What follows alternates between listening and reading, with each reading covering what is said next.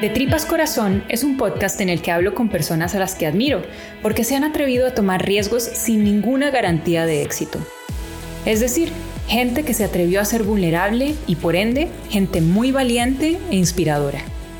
En este episodio hablo con Nacho Guevara, la segunda vez en mi vida que lo veía, lo cual demuestra que no necesitamos conocer muchísimo a alguien para poder ser inspirados por esa persona.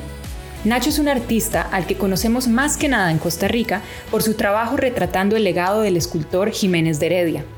Vamos a hablar del dramático y hasta cómico trayecto que lo llevó desde Costa Rica a trabajar como mesero en Estados Unidos, a vivir en condiciones extraordinariamente difíciles en Chicago, a casi ser deportado en un tren a Nueva York y de cómo fue definiendo quién es él como artista y como profesional.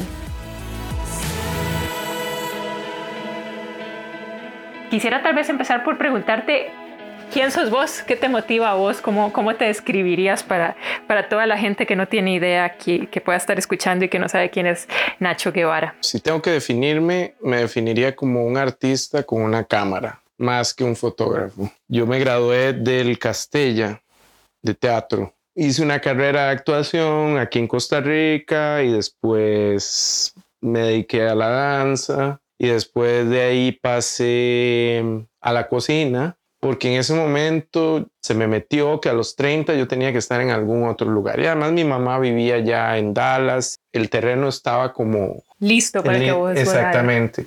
Y entonces, por eso digo que, que yo más que un fotógrafo, fotógrafo, yo soy un, un artista con una cámara, porque quién sabe qué vaya a pasar de aquí a unos cinco años aunque, aunque en este momento la foto, eso me llena ese, esa necesidad de que todos los créditos sean para mí. Lo estoy, lo estoy, o sea, diciendo abiertamente. Y no es verdad, tampoco.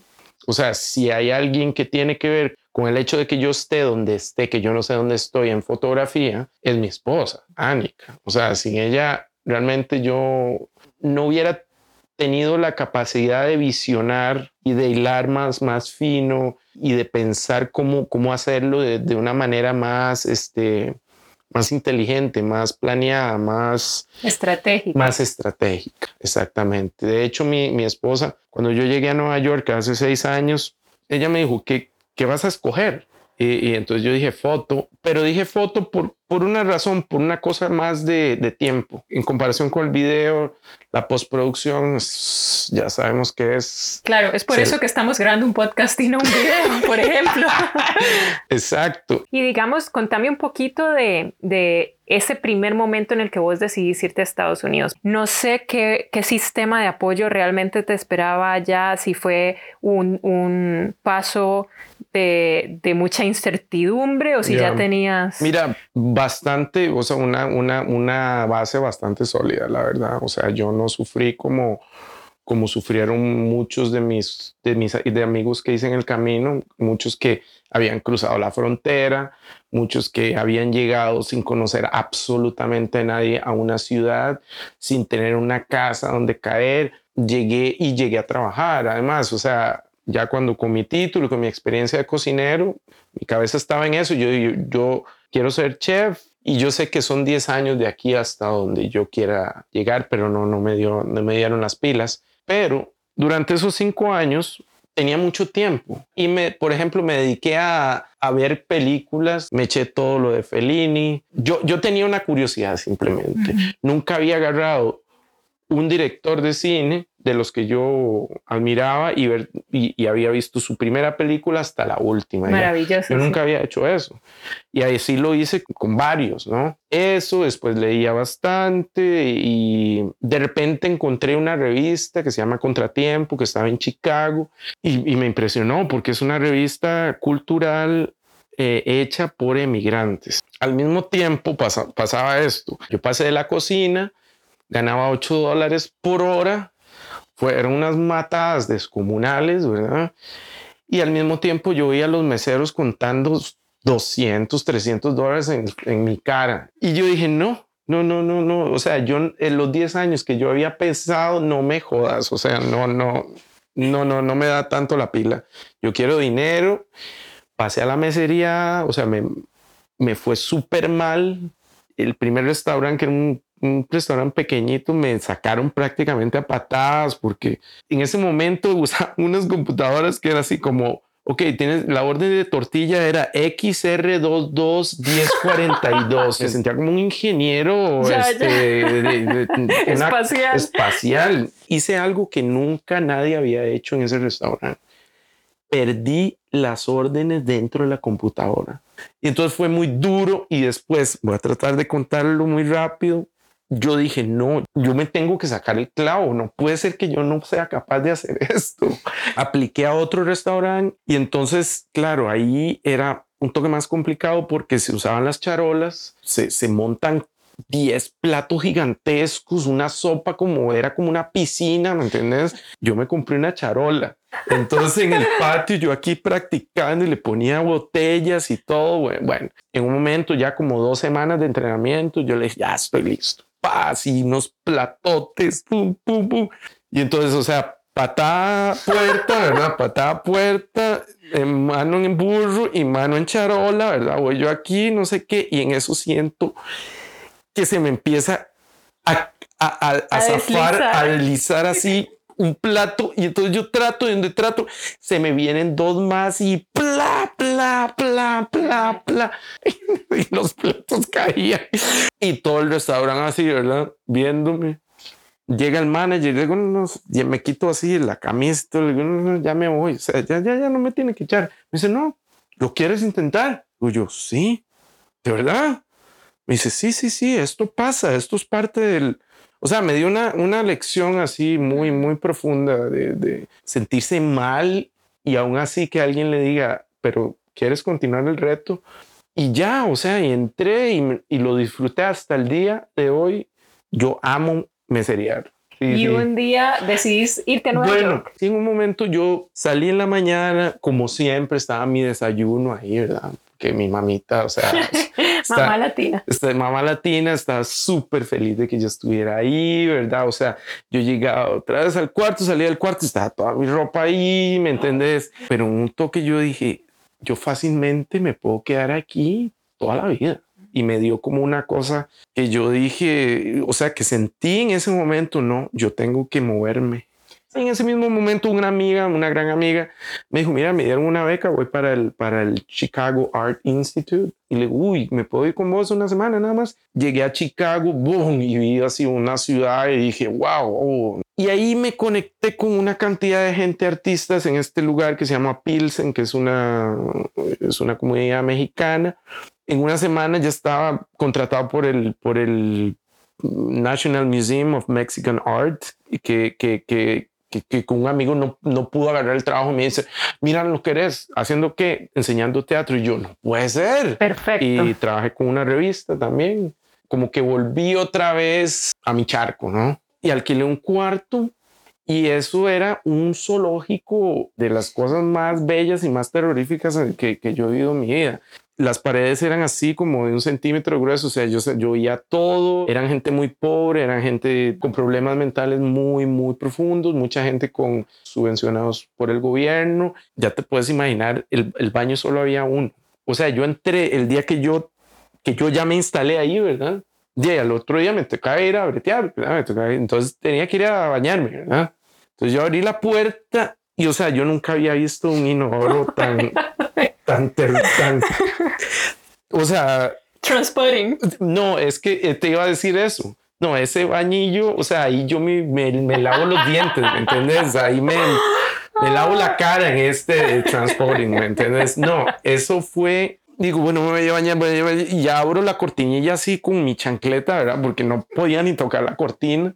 Y el piso de la ducha era así como que se movía, ¿verdad? O sea, era una cosa ahí como viva, ¿me entiendes? Ay, me da algo. Eh, y, y bueno, fue un esfuerzo tan Sí, y al, y al, mismo tiempo yo decía, pero ¿qué estoy haciendo aquí? Si yo en la, en la casita de mi mamita, yo podría estar ahí tranquilo. Con mi ropa planchada. Exacto. ¿Qué te detuvo de volver a las faldas de tu mamá? El, el compromiso que había asumido, realmente. Y, y, y lo vi, o sea, entre toda la cosa fea, hice muy buenos amigos, muy buenos amigos que no había hecho en Dallas. Me dio un hogar, ¿me entiendes? Yo me sentía en mi casa Mónica, a los seis meses de estar ahí, no menos, menos, a los dos meses de estar ahí, entraba al baño y me bañaba y o sea, te adaptas. Cuando no te queda otra, te adaptas. Y si te, y si te puedes adaptar, te va a ir muy bien. Y además, las, no, te, no vas a sufrir tanto, ¿me entiendes? Posiblemente el camino va a ser más fácil, menos, menos tortuoso, ¿no? Y entonces, o sea, yo, yo vi, digamos, el vecino mío era, era un señor que vendía periódicos en la calle ¿Me entiendes? Que mentalmente te, lo ves que está, está, no es una persona equilibrada. Toda la noche él pasaba, pasaba riéndose al frente del televisor y después en la mañana salía con sus periódicos así como él podía. Y yo decía, pucha, o sea, es que yo la tengo fácil realmente. Mm. Había otra señora y era una señora que estaba tirada en un colchón obesa, ¿me entiendes? En seis meses yo nunca la vi salir de ahí. O sea, yo me puedo ir a ganar los frijoles con lo que yo quiero, con lo que yo amo. Mm. El agradecimiento, eh, yo creo que hay gente que, desgraciadamente no, no, no, no, aprendieron ese valor. Si, si te analizas y no tan profundamente, cuando me analizo yo digo, soy un privilegiado, pero, o sea, o sea, ya tenés mucho en comparación con, la vasta mayoría. Dos tercios del, de, de, la población, que son 5 billones de personas. ¿Y entonces qué pasó después de Chicago? ¿Cuál fue el siguiente paso en la vida de Nacho? Bueno, eso fue... Yo estaba muy contento, todo bien. Yo vivía con una amiga que, que siempre me dio mucho apoyo y en un momento ella me dice, ¿sabes qué? Casémonos. Ya estoy harto de verte en esta problemática de tus papeles, de que no puedes ir a Costa Rica. Y era perfecto porque ella es lesbiana. Y entonces empezamos el proceso aquí, nos dábamos los besos con la gente tomando fotos y era un desmadre, ¿me entiendes? estábamos armando ahí el portafolio de los besos y los abrazos y el amor y todo eso. Y de repente en ese momento yo estoy en comunicación con mi primo y me dice, ma, ¿dónde estás? Estoy en Nueva York porque subí a Nueva York. Me dice, mae, eh, eh, llama a Anika, la quien es mi esposa. Le digo, ¿qué estás acordando de mí? O sea, eso hace 16 años que no tenemos absolutamente. Ya estamos aquí en un restaurancillo, ay, qué buena nota, y nada. Pum, pum, pum, sí, mae, tantos años. O sea, y nos enamoramos. Entonces empezamos a jalar a distancia. Y entonces yo le dije, pero espérate, porque de yo me voy a casar con con mi amiga. O sea, yo tenía todo un tinglado ahí ya y súper bien, ¿entendés? Y mi vida y el museo y todo, y, la revista y la escribidera y los compas. Y me dice, no, no, ok, este, venite y trata y vemos cómo, cómo hacemos. Entonces yo agarro el tren. Cuando llego a, a, a, a Buffalo, están los, las autoridades migratorias haciendo una redada del carajo, así súper intensa. Pasaporte, por favor. Y pues yo me levanto y aquí, o sea, si te, a ver si realmente estudié teatro y a ver si realmente, ¿me entiendes? yo aquí hablando por teléfono, tratando de hablar mi mejor inglés con el mejor acento. Cuando yo bajo del tren, hay un mar de gente de latinos esposados, yo hablando con Anika en inglés, yes, baby, bla, bla, bla, no sé qué. Y el señor del tren hace, nos vamos. Y ya me meto al tren y se habían llevado cinco personas del, en el mismo, todos latinos, por supuesto. Entonces, claro, cuando yo llegué después de ese susto, prácticamente nos casamos ahí nomás. Es ella la que tiene la disposición de salirse del área de confort con vos para decir, mira, te estás desperdiciando. Vos estás demasiado distraído, esto no es lo que vos querés estar haciendo y se te va a ir la vida nada más como camaroneando. Concéntrate en lo que vos querés hacer. ¿Qué tan importante es para vos ese sistema de, soporte? Y o sea, es, alguien que está creyendo más en vos de lo que vos mismo crees en vos mismo, o sea, de lo que crees en vos mismo. Aunque yo sé que yo o sea, sí, que yo soy un artista y que tengo, tengo cosas que decir y que las puedo articular, ¿me entendés? ¡Wow! Vos crees más en mí de lo que yo creo en, mí mismo. Tengo que escuchar, tengo que escuchar a la gente que, que me quiere y que me ama y que me está diciendo esto yo venía a la cosa del restaurante y todo esto. Y entonces yo dije, no, no, no, yo me pongo a trabajar en mesería, no sé qué, y hago medio tiempo foto. Y me dijo, no, no, estás, estás, estás perdiendo el tiempo. Y entonces contame, porfa, me encantaría hablar de varios de los proyectos que conozco de vos, pero creo que vale la pena enfocarnos un poco en el de, Heredia. Este es un poco como el pináculo y un poco como el, el mayor reto. Además, te tuviste que enfrentar más a tus inseguridades, ¿verdad? Porque quizás uno se puede apantallar ante la figura, ¿verdad? Con la que estás trabajando. Este, contame un poco cómo se dio eso y cuál fue tu proceso, tu proceso interno de, de lidiar con los demonios que, que, quizás te hacen dudar de vos mismo. Cristian Bulgarelli, yo recibí la llamada de él, agarrar los, agarrar los chunches y nos vamos, para, nos vamos para Italia a fotografiar a Heredia. Otra vez es una persona que cree muchísimo más que, que yo de lo que yo en mí, mismo. Y entonces tuvimos una pequeña discusión como, mae, yo no sé si yo puedo hacer esto. O sea, me estás echando una responsabilidad. Mae, sí lo puedes hacer. Te voy a contar una anécdota que yo nunca he contado, pero es importante. Ok, yo voy, pum, pum, pum, ya llego, el viaje, llego a, la casa de Heredia, Giselle, su esposa, me reciben con, de maravilla, ¿me entendés? Vos sentís que hay, hay química y sobre todo que es una persona humilde y que no vas a tener que lidiar con egos tontos, ¿me entiendes? Y entonces, lindísimo, no sé qué, la mañana viene y yo estoy súper preparado con todo mi, mi, mi, cámara, o sea, estamos hablando de una inversión muy, muy grande. ¿verdad? Ya llega Heredia, súper puntual, la hora que tiene, nos recogen un parquecito ahí. Yo agarro mi mochila, ¿verdad? Me monto, una hora de viaje, ¿verdad? Y entonces yo me voy a mi, a mi, a mi backpack, ¿verdad?